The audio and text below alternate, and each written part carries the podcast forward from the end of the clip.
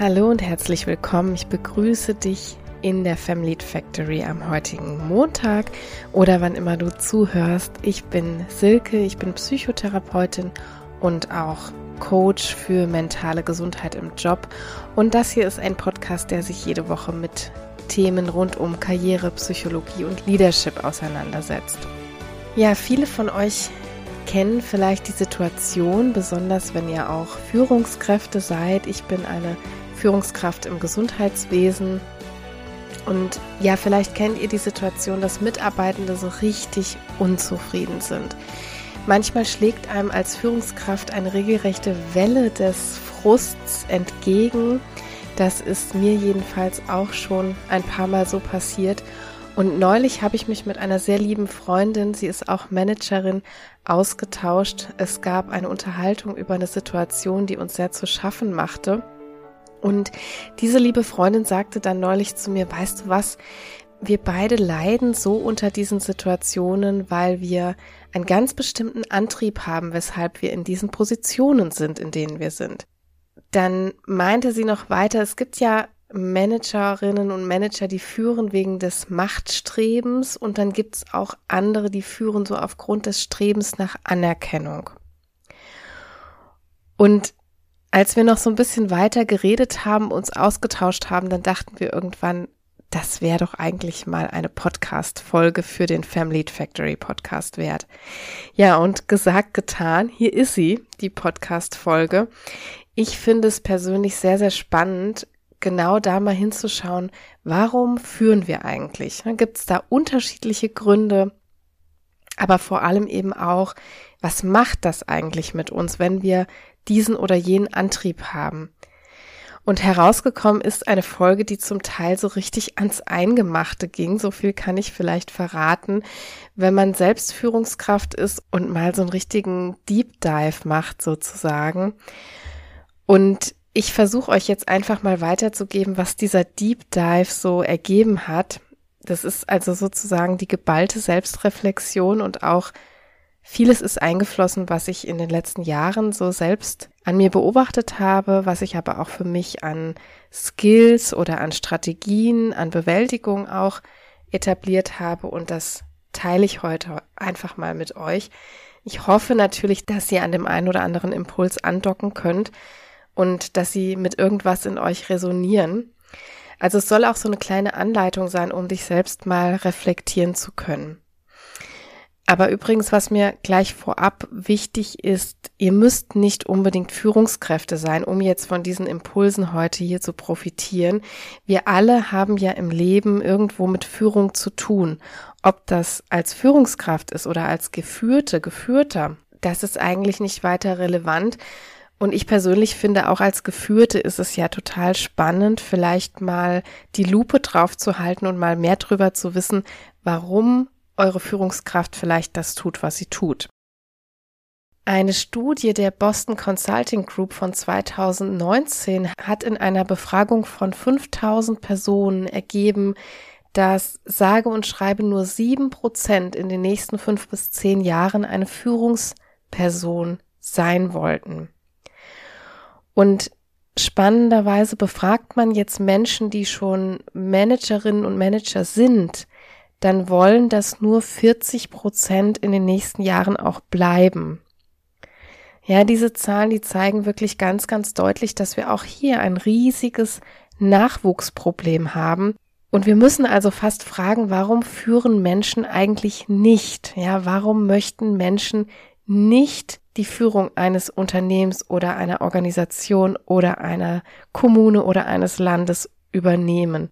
Was sorgt vielleicht auch für diese Belastung, für diese Überlastung oder für dieses rückwärtsgerichtete, ich möchte eigentlich wieder aus dieser Position raus.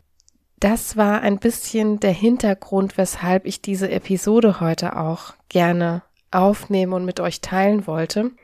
Ja, aber lasst uns mal eintauchen ins Thema. Und zwar möchte ich euch zuerst mal als eine Art Basis die sehr interessanten Forschungsergebnisse einer Arbeitsgruppe vorstellen. Das ist die Arbeitsgruppe um Jörg Felfe und zwar sitzen diese Forschenden in Hamburg an der Universität der Bundeswehr. Und diese Forschungsarbeitsgruppe beschäftigt sich jetzt schon seit vielen Jahren, zumindest rekonstruiere ich das so, weil ich schon die ganzen letzten Jahre immer mal wieder Artikel lese zu diesem Thema Führungsmotivation und stoß immer wieder sozusagen auf die gleichen Menschen. Deshalb, da wird sehr viel publiziert auch. Und sie beschäftigen sich eben schon seit vielen Jahren so mit diesem Bereich der Führungsmotivation. Also zuallererst geht es mal um die Frage, was sät eigentlich in uns Menschen einen Antrieb, Führungsaufgaben zu übernehmen? Und dazu muss man sagen, sind wirklich so einige Faktoren relevant. Das ist also gar kein gar keine Überraschung mehr, dass man nicht wie aus der Pistole geschossene Antwort darauf finden kann, wenn man gefragt wird, warum führst du eigentlich? Das ist so ein Konglomerat an Faktoren. Also einmal gibt es die sogenannten Basismotive und hier sind vorrangig die Motive Macht, Anschluss und Leistung zu nennen. Ich glaube, das überrascht auch nicht so sehr, denn Macht heißt ja so etwas wie Gestaltungsfreiheit, auch Verantwortungsübernahme, Anschluss, ne? also ich möchte mit anderen zusammen was bewegen, mich mit anderen auch verbinden und Leistung ich glaube, das kann auch jeder sehr leicht nachvollziehen, dass besonders natürlich Menschen, die gewohnt sind, sehr viel zu leisten und die es auch sehr aufgabenorientiert, sehr lösungsorientiert angehen, dass die auch häufiger dann in Führungspositionen zu finden sind. Dann gehören natürlich die eigenen Interessen dazu, ja, also so etwas wie ein Gestaltungswillen oder auch gerne autonom zu arbeiten, Verantwortung zu übernehmen, so am eigenen Wachstum, auch an der eigenen Bestätigung interessiert zu sein und so etwas. Und dann kommt es natürlich auch darauf an, welche Erfahrungen habe ich selber denn als Geführte mit meinen Führungskräften gemacht. Auch das hat einen Ausschlag dafür. Und dann aber das Spannendste, wo ich eigentlich heute ein bisschen mehr drauf hinaus will, diese Arbeitsgruppe um Jörg Felfer hat auch immer wieder untersucht, was gibt's denn für eine spezifische Führungsmotivation oder wie sieht das Konzept eigentlich aus? Und sie sind dazu gekommen, dass es vier wichtige Faktoren gibt, also dass sich nicht die Führungsmotivation rauskristallisiert hat, sondern dass das so ein bisschen vier verschiedene Facetten hat, das Ganze. Und die erste Facette, das nennen sie die affektive Führungsmotivation. Das könnte man überschreiben mit dem, mit der Intention, ich führe, weil mir das Spaß bringt. Also weil mir Führungsaufgaben einfach Freude machen, so wie sie gestrickt sind. Und dann gibt es so etwas wie ein kalkulatives Motiv. Das könnte man vielleicht so mit dem Label überschreiben, weil es sich lohnt. Ich mache sozusagen für mich eine Kosten-Nutzen-Rechnung. Das, was ich da reingeben muss an Engagement etc., lohnt sich das für mich am Ende für das, was ich an ja Motivbefriedigung und Spaß und Freude und vielleicht auch Benefits rauskriege. Das ist die kalkulative Komponente. Und als drittes gibt's noch ein normatives Element, das heißt, ich führe, weil es von mir erwartet wird. Auch das kann für manche Personen relevant sein. Vielleicht erkennst du dich auch darin eher wieder. Da geht es häufig drum, wenn es um Nachfolgelösungen zum Beispiel geht in einem Familienunternehmen, dann könnte ich so etwas empfinden wie eine, einen inneren, ja, Erwartungsdruck, der auf mir lastet, dass ich dem Inhaber oder der Inhaberin, was vielleicht sogar ein Familienmitglied ist, nachfolge. Es kann aber auch sowas bedeuten, dass ich vielleicht ein Stipendium erhalten habe von meiner Universität oder dass ich der Gesellschaft in irgendeiner Weise was zurückgeben möchte und dass ich ähm, mit einer Führungsposition, wenn wir jetzt beispielsweise an eine NGO denken, dass ich damit höhere Ziele, einen höheren Purpose irgendwie erreichen möchte, wenn ich diesen Verein oder diese Bewegung jetzt zum Beispiel anführe. Also diese drei Komponenten und die werden nochmal ergänzt durch eine Facette der Führungsvermeidung. Also auch das kann ein Motiv sein, das wäre dann so eine Art rückwärtsgerichtetes Vermeidungsmotiv, wenn ich mich nämlich nicht zu Führungsaufgaben entscheiden oder dafür begeistern kann, weil ich eine gewisse Angst und Sorge habe, weil ich vielleicht denke, dass ich damit die Vereinbarkeit nicht leisten kann oder ähnliche Sachen. Also das ist eher ein Motiv, was Menschen dann davon abhält, in Führung zu gehen. Ja, ihr seht alles in allem, es gibt nicht den einen Antrieb, sondern der Antrieb setzt sich zusammen aus all diesen unterschiedlichen Faktoren. Also wirklich kein Wunder, dass man nicht einfach mal so eine schnelle Antwort parat hat auf diese Frage. Schauen wir uns aber an, wieso jetzt der psychologische Prozess eigentlich ist. Ne? Also wir haben diese sogenannten Basismotive, die ich eben nochmal genannt habe, die liegen in uns, in jedem Menschen und parallel zu diesen Motiven entwickeln wir natürlich alle gewisse Interessen und Persönlichkeitseigenschaften. Auf Persönlichkeitsebene ist übrigens die Eigenschaft Extraversion besonders ausschlaggebend. Also unter Extraversion bezeichnen wir im psychologischen Sinne Menschen, die so Facetten haben wie Frohsinn und Geselligkeit, Durchsetzungsvermögen, die aber auch sehr viel Aktivität haben, sehr viel Erlebnishunger. Ja, diese ganzen Facetten würden so hinter der Extraversion stehen. Und das hat wirklich die höchste Prädiktionskraft für Führungsaufgaben. Und bei der Führungsmotivation, die ich ja eben nochmal so auseinandergenommen habe in die einzelnen Facetten, da sagt diese affektive Komponente am validesten voraus, ob dann irgendwann eine Führungsintention durchbricht. Also der Spaßfaktor sozusagen. Habe ich Freude? Kann ich Freude daran entwickeln, andere Menschen zu führen und an diesen Aufgaben im Allgemeinen? Ja, jetzt haben wir so eine ganze Menge zu den Basics gehört. Also aus was besteht Führungsmotivation eigentlich? Was führt dazu, dass Menschen eine Intention entwickeln, Führungsaufgaben zu übernehmen etc. Aber jetzt lasst uns noch mal zum Ausgangspunkt vielleicht zurückkehren. Ihr erinnert euch, ich habe erzählt von dem Gespräch zwischen meiner Freundin und mir und besagte Freundin hatte ja die Hypothese, dass einige Menschen aufgrund von Machtstreben führen und andere aufgrund des Strebens nach Anerkennung. Wenn wir jetzt in die Studien schauen, dann zeigt uns die Studienlage, dass das nur zum Teil richtig ist. Das Machtmotiv ist bei Menschen mit Führungsstreben generell vorliegend und generell auch ein bisschen erhöht. Ne? Das ist aber gar nichts Schlimmes, ich habe hier im Podcast ja auch schon mal eine eigene Folge zu Macht und Frauen und Macht gemacht. Und Macht bedeutet ja erstmal nichts weiteres als Gestaltung, Gestaltungsfreiheit und auf der anderen Seite der Medaille auch die Verantwortung. Und das Machtmotiv ist also eine Art Basis, was in uns vorliegt und was auch ja ein ganz wesentlicher Treiber natürlich ist. Denn wenn ich das nicht habe oder wenn ich das komplett nicht hätte, dann hätte ich natürlich auch nicht sonderlich Lust, irgendwas frei zu gestalten oder vielleicht Menschen als Follower da noch mitzunehmen in der Gestaltung. Und kommen wir zur Anerkennung. Anerkennung bedeutet ja, dass jemand honoriert, dass wir uns Mühe gegeben haben. Ne? Jemand achtet und respektiert unsere Leistungen. Das ist ja erstmal ein urmenschliches Bedürfnis.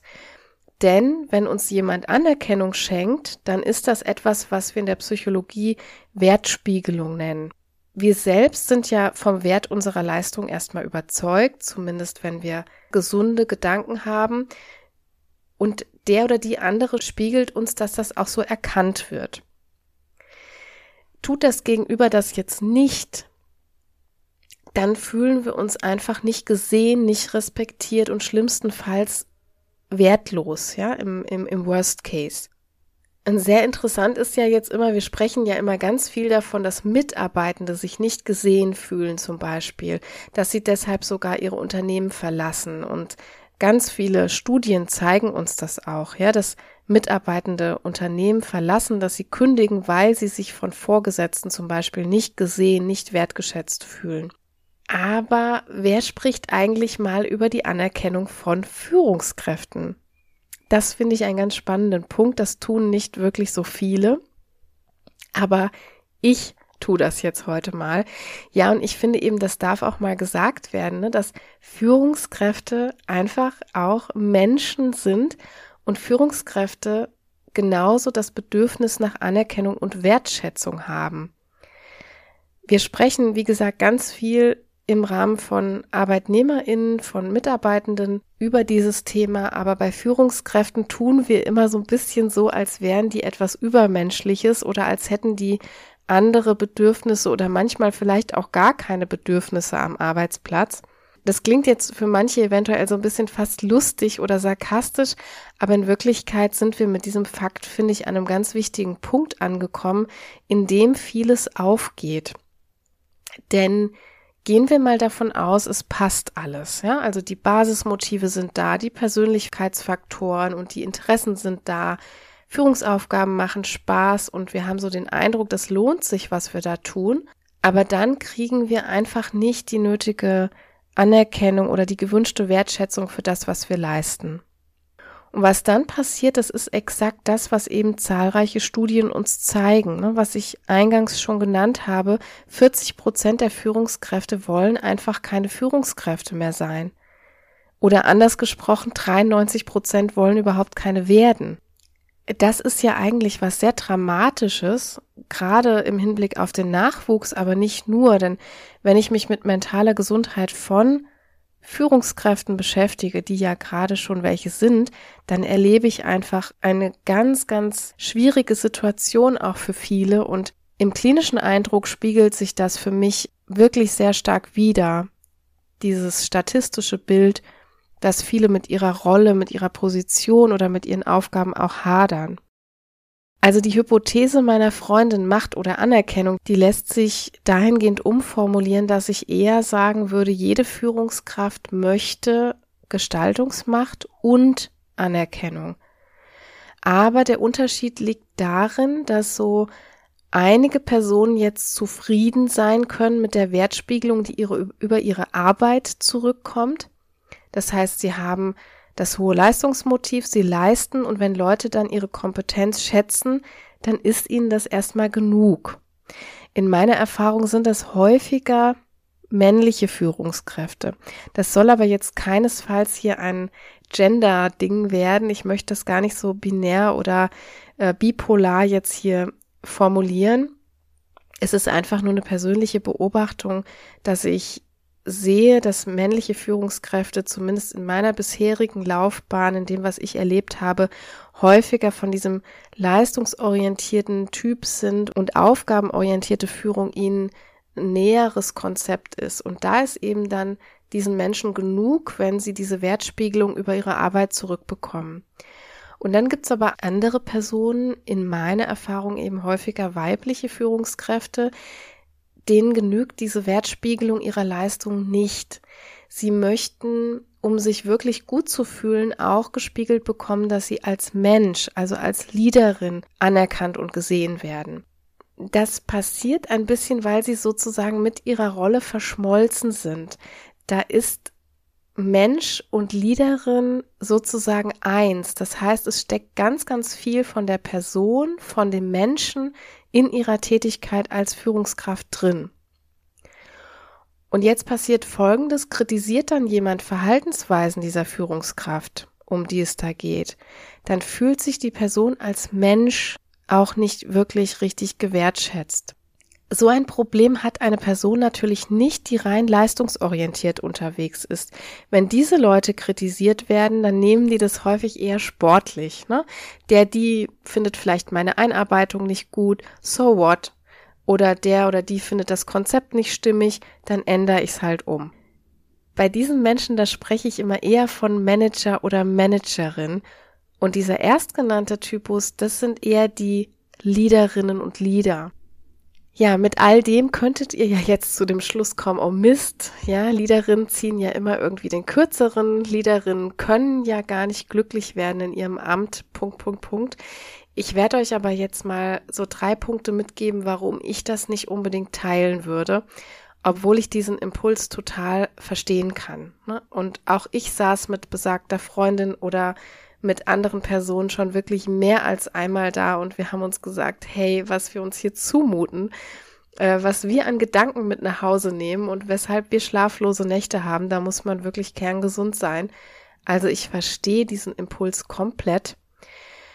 Aber so als ersten Fakt habe ich mitgebracht, oder zumindest ist das für mich ein Fakt, auch wenn du dir jetzt vielleicht wünschst, dass du von einer Leaderin zu einer Managerin mutieren könntest, die dir, die sich nichts mehr so zu Herzen gehen lässt, du wärst als Managerin nicht so erfolgreich in deinem Job, wie du das heute bist.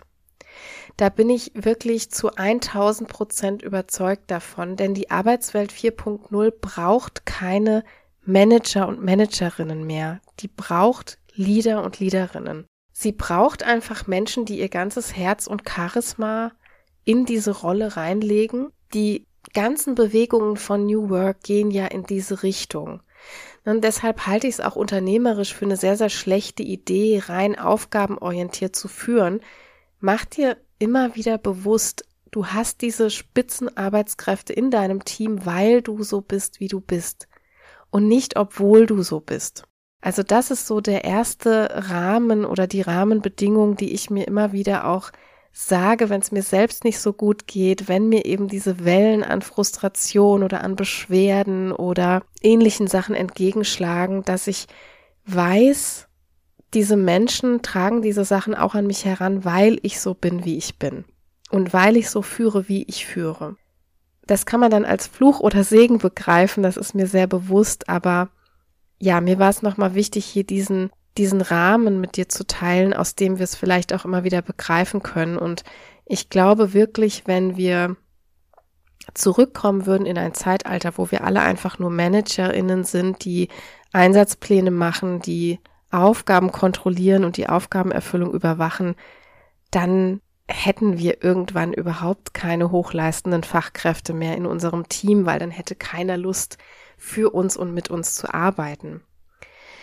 Ja, und der zweite Fakt ist, dass ich nochmal auf die Anerkennung eingehen möchte. Diese Anerkennung, mit der du vielleicht manchmal auch haderst, ja, und die ist ja auch für Führungskräfte einfach kein Luxus, sondern auch du hast dieses Bedürfnis und damit auch das Recht, es dir zu erfüllen oder es erfüllt zu bekommen.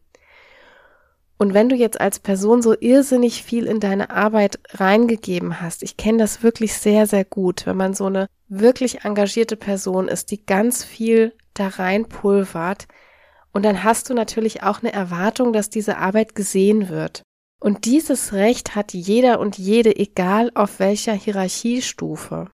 Viele verwechseln das ja jetzt mit Unsachlichkeit, aber das hat rein gar nichts damit zu tun. Ne? Sachliche Kritik an der Aufgabe ist völlig okay. Aber was du einfach verdienst, ist ja auch eine Anerkennung von Herzblut, von Mühe, von Engagement, von Wohlwollen. Mit einer Kritik auf Sachebene haben ja die wenigsten und hast wahrscheinlich auch du furchtbar wenig Probleme. Du möchtest ja einzig und allein, dass dein Engagement gesehen wird, das du reingegeben hast. Und das ist nicht zu viel verlangt. Ja, Führung ist ja auch kein, keine Einbahnstraße. Wie gesagt, auch wenn wir wenig darüber hören und, oder lesen, viele von uns und viele von euch arbeiten wahrscheinlich in Unternehmen, wo es auch Betriebsräte, Personalräte und so weiter gibt. Äh, zumindest in den größeren Konzernen ist das ja so. Und diese Betriebsräte und Betriebsrätinnen setzen sich ja zu Recht sehr für die sozialen Rechte und für die Bedürfnisse der Arbeitnehmerinnen ein, aber manchmal darf man sich auch fragen, oder du als Führungskraft darfst dich auch fragen, wer setzt sich denn für uns Führungskräfte ein? Und da müssen wir ganz klar die Antwort geben, wir müssen das selbst tun. Ja, für uns gibt es kein Gremium, was nach uns schaut oder was danach schaut, ob unsere Bedürfnisse, unsere Rechte eingehalten werden. Wir müssen es selbst tun. Und für mich persönlich fängt das genau an dieser Stelle an, dass wir uns menschliche Bedürfnisse einfach auch zugestehen. Es ist also okay, ne, dass man auch mal sauer ist oder es ist auch okay, eine Grenzüberschreitung wahrzunehmen, wenn die passiert. Und es ist okay, einem Mitarbeitenden vielleicht auch mal zu signalisieren, das verletzt mich auf einer ganz tiefen Ebene. Im Kern geht's also für mich eher um die Markierung der Verletzung ne? und aus einer Ich-Botschaft heraus dann so etwas auch mal zu formulieren, wie ich bin gerade sehr betroffen, weil ich sehr viel Engagement in das Konzept reingepackt habe zum Beispiel. Und das heißt ja nicht automatisch, dass jetzt der oder die Mitarbeitende irgendetwas reparieren muss. Das müssen wir schon alle für uns selbst erledigen und bearbeiten. Die Situation ist aber erstmal, wenn du als Leaderin oder Leader persönlich mit deiner Arbeit verflochten bist und jemand jetzt einen Pfeil in Richtung deiner Arbeit schießt, ne, gar nicht aus bösem Willen, sondern vielleicht, weil er oder sie sich beschwert oder frustriert ist oder vielleicht gerade ganz andere Sachen im Argen liegen, wenn er oder sie diesen Pfeil schießt, dann ist es zwangsläufig so, dass die Person immer auch persönliche Anteile erwischt, weil das Ganze so verflochten ist. Und das darfst du wahrnehmen und das darfst du auch spiegeln, wenn es die Situation hergibt. Ja, das finde ich nochmal so was ganz Wichtiges, weil wir da natürlich sehr konditioniert sind, die professionelle Distanz zu wahren oder die vermeintlich professionelle Distanz zu wahren. Ich habe hier auch schon mal im Podcast eine Folge zur Professionalität gemacht. Wenn du magst, dann kannst du da auch gern noch mal reinhören. Da geht es auch sehr viel um diese Mythen, ja, was ist eigentlich professionell und wann bin ich vielleicht unprofessionell? Es steckt sehr, sehr viel in uns drin, auch diese Glaubenssätze, was darf ich, was darf ich nicht, wie viel Emotion darf ich da auch zeigen und reinbringen und wie viel nicht? Und wann kommt das komisch an? Und ich bin sehr dafür, dass wir dieses Stereotyp von professioneller Führungskraft an ganz vielen Stellen hier auch mal angreifen dürfen und dass wir das auf Dauer auch verändern dürfen. Aber das passiert natürlich nur, wenn wir uns anders verhalten. Und ich finde, es darf ein bisschen mehr menscheln auch in der Führung. Und Leadership ist ja eigentlich so ausgerichtet, dass es auch menscheln darf und muss. Aber meine Erfahrung ist, dass wenn wir uns selbst reflektieren und gerade hochleistende Führungskräfte sind prädestiniert dafür, sich auch öfters dann hinzusetzen und mit sich selbst auseinanderzusetzen, dann sind wir noch schnell dabei, uns zu verteufeln, wenn irgendwo vielleicht auch unkomfortable Emotionen aufkommen. Also hier darfst du einfach vielleicht nochmal hinschauen, wo kann ich ja auch mal markieren, wenn etwas gegen meine Bedürfnisse geht, wo kann ich mich vielleicht auch mal emotional äußern, wenn etwas mich bis ins Mark trifft und muss ich das vielleicht überall so zurückhalten, wie ich das bisher getan habe. Aber komme ich noch zu meinem dritten Impuls und da möchte ich noch mal kurz auf eine wichtige ja, Präventionsmaßnahme eingehen, so könnte ich es vielleicht am ehesten nennen. Prävention deshalb, weil sie so ein bisschen auf den Punkt einzahlt, dass LeaderInnen häufig ihr Amt ja einfach nicht durchhalten. Wir haben eben die Zahlen gehört, dass 40 Prozent sich das wirklich überlegen. Und wenn ich zum Beispiel den Jahresbericht der Albright Stiftung jedes Jahr in den Händen habe, bin ich immer ganz betroffen, wie viele weibliche Aufsichtsrätinnen, Vorständinnen dann auch wieder ihr Amt canceln. Ja, da freut man sich erst immer, dass diese Zahlen so ein bisschen ansteigen und dann scheiden aber doch auch signifikant hohe Zahlen an Leaderinnen in den obersten Ämtern dort wieder aus. Und das muss nicht immer automatisch mit Burnout zu tun haben. Ja, aber an den Zahlen sehen wir einfach, dass es vielfach so ist. Und wenn wir uns nochmal zurückerinnern, warum wir führen wollten, ja, unsere Motive, unsere Freude, die Benefits, der Gestaltungswillen etc., dann münden all diese Motive häufig in so eine Art Versorgung der Mitarbeitenden auf vielerlei Ebenen. Es ist jetzt so, dass viele LeaderInnen ja gestalten möchten und so geht es mir auch. Ich möchte gestalten und ich möchte gleichzeitig aber auch, dass meine Mitarbeitenden zufrieden sind, dass ich sie zufrieden mache. Ich möchte sie verstehen. Ich möchte sie ins Boot holen. Ich möchte sie immer gerne glücklich sehen. Ich möchte irgendwie auch ein positives Feedback kriegen und eine positive Bindung zu den Menschen haben, mit denen ich arbeite. Aber das ist per se ja ein super, super hohes Anforderungsprofil. Wenn wir das jetzt alles nochmal so hören, so aufgelistet hören, und es ist ja auch aller Ehren wert, wenn du gut im Kontakt sein möchtest und wenn dir deine Leute am Herzen liegen.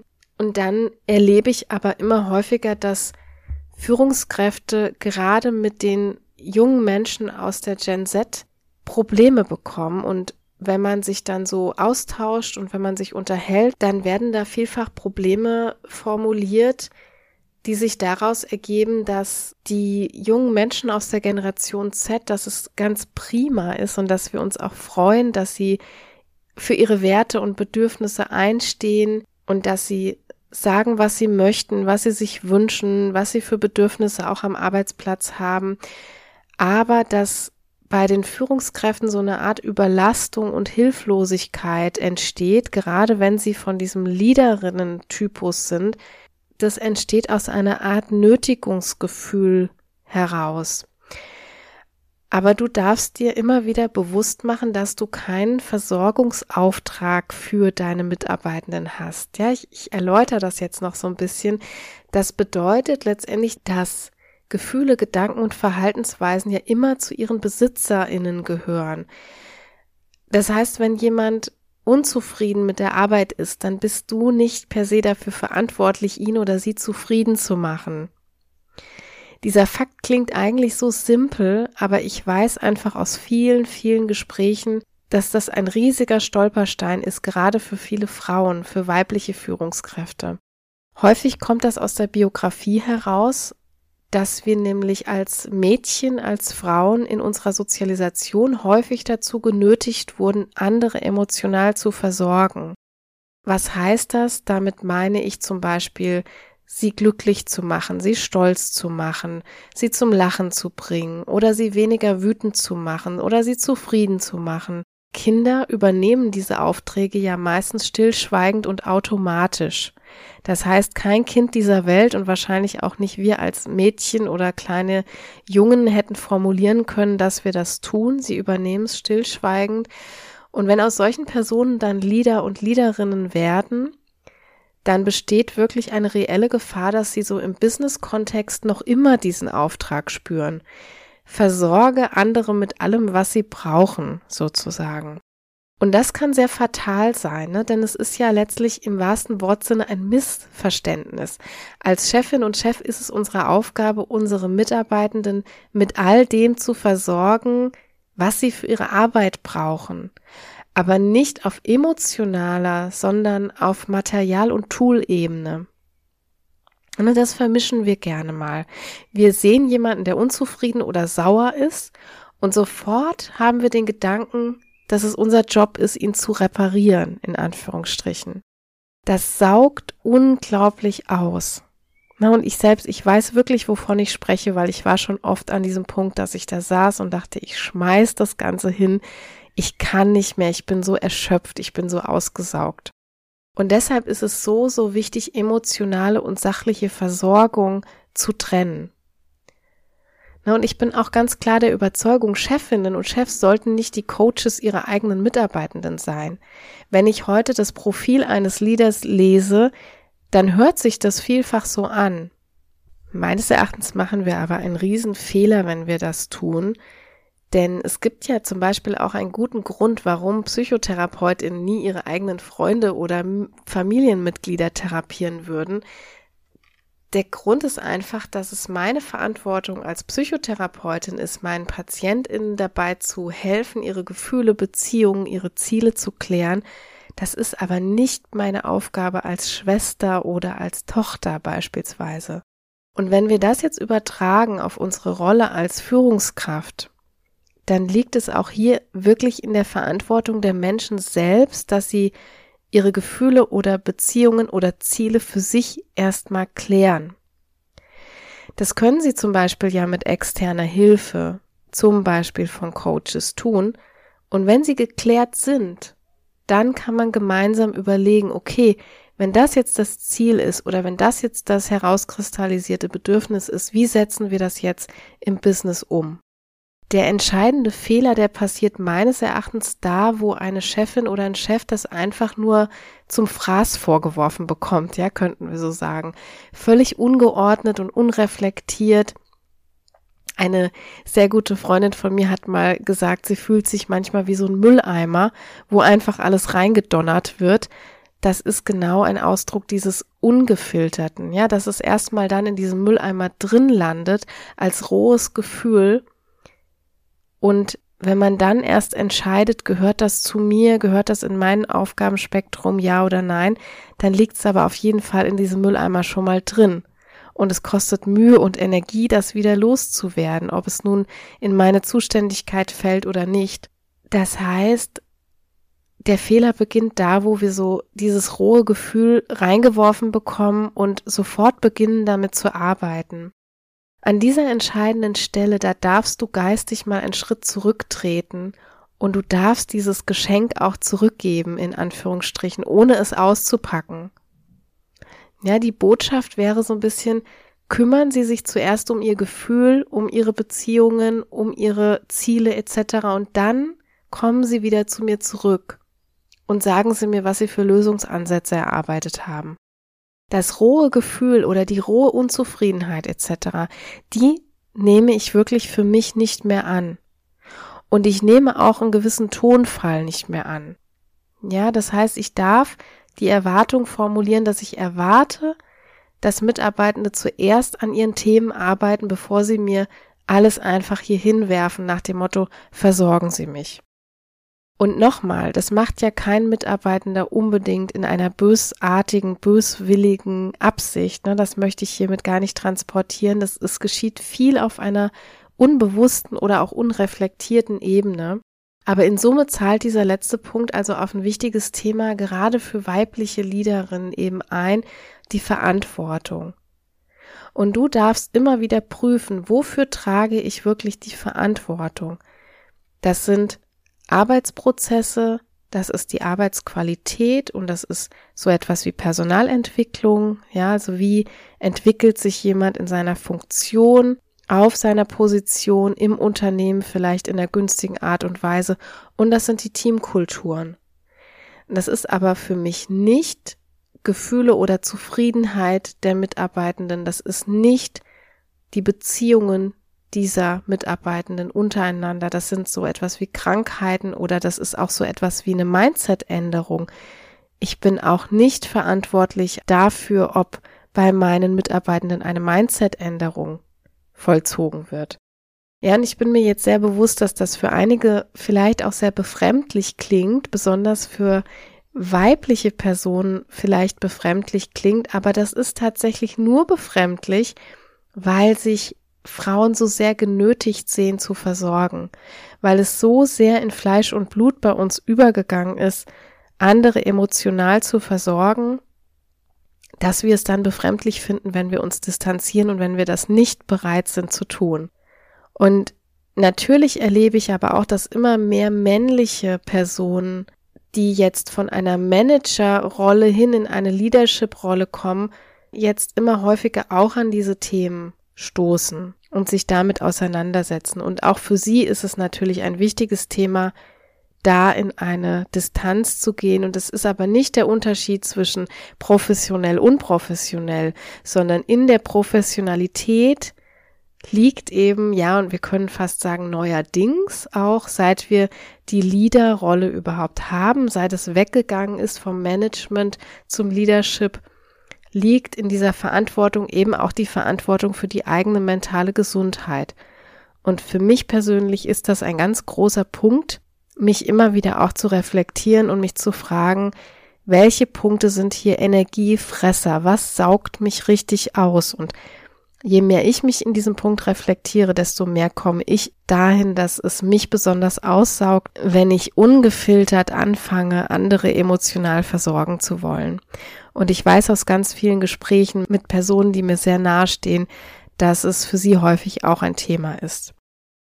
Deshalb hoffe ich natürlich jetzt sehr, dass dir diese Punkte heute ein bisschen auch weitergeholfen haben, dass sie mit Gedanken oder Gefühlen in dir auch resonieren konnten und dass du sie für deinen weiteren Arbeitskontext gebrauchen kannst, ob als geführte die jetzt vielleicht ein bisschen mehr Einblick auch bekommen hat in einen Perspektivwechsel, wie das Ganze in einer Führungskraft vielleicht auch aussehen und arbeiten kann, aber auch als Führungskraft, wenn du eine bist und vielleicht bekommst du jetzt auf manche Sachen ein bisschen einen anderen Blick. Und ich glaube, es geht einfach viel darum, in der Selbstreflexion auch nicht immer nur die Perspektive anderer Menschen einzunehmen, sondern vielfach jetzt auch mit dem hohen Anforderungsprofil, das an Führungskräfte besteht, auch mal an die eigene mentale Gesundheit und die eigene mentale Grenze auch zu denken. Wenn dir gefallen hat, was du gehört hast, dann freue ich mich natürlich wie immer ganz, ganz sehr, wenn du ein paar Sekunden erübrigst und mir ein paar Sternchen in deiner Podcast-App dalässt, bei Spotify, bei iTunes, wo auch immer du zuhörst. Wenn du keine Folge mehr verpassen möchtest, dann abonniere auch gerne den Podcast, klicke auf Folgen und du bekommst jeden Montag automatisch die neue Episode in deinem Feed angezeigt. Ich poste auch dann und wann was zu den Folgen bei Instagram oder LinkedIn. Du kannst mir dort natürlich gerne folgen. Alle Kontaktdaten findest du nochmal in den Show Notes. Auf www.silkerusch.com findest du alles über meine sonstige Arbeit und nochmal Näheres zu meiner Person, wenn dich das interessiert. Ja, und wenn du Comments hast, Feedback oder Fragen zu den Episoden, vielleicht auch Themenwünsche, ich nehme hier auch gerne Sachen aus der Community auf, dann kannst du mir das alles auch gerne per E-Mail zum Beispiel schicken oder als Direct Message auch auf Instagram, wenn du da eher unterwegs bist. Ich freue mich über alles Feedback, was mich erreicht und was diesen Podcast ein bisschen weniger zum Monolog macht. Habt eine wunderschöne sonnige Woche. Wir hören uns wieder nächsten Montag. Macht's gut. Tschüss.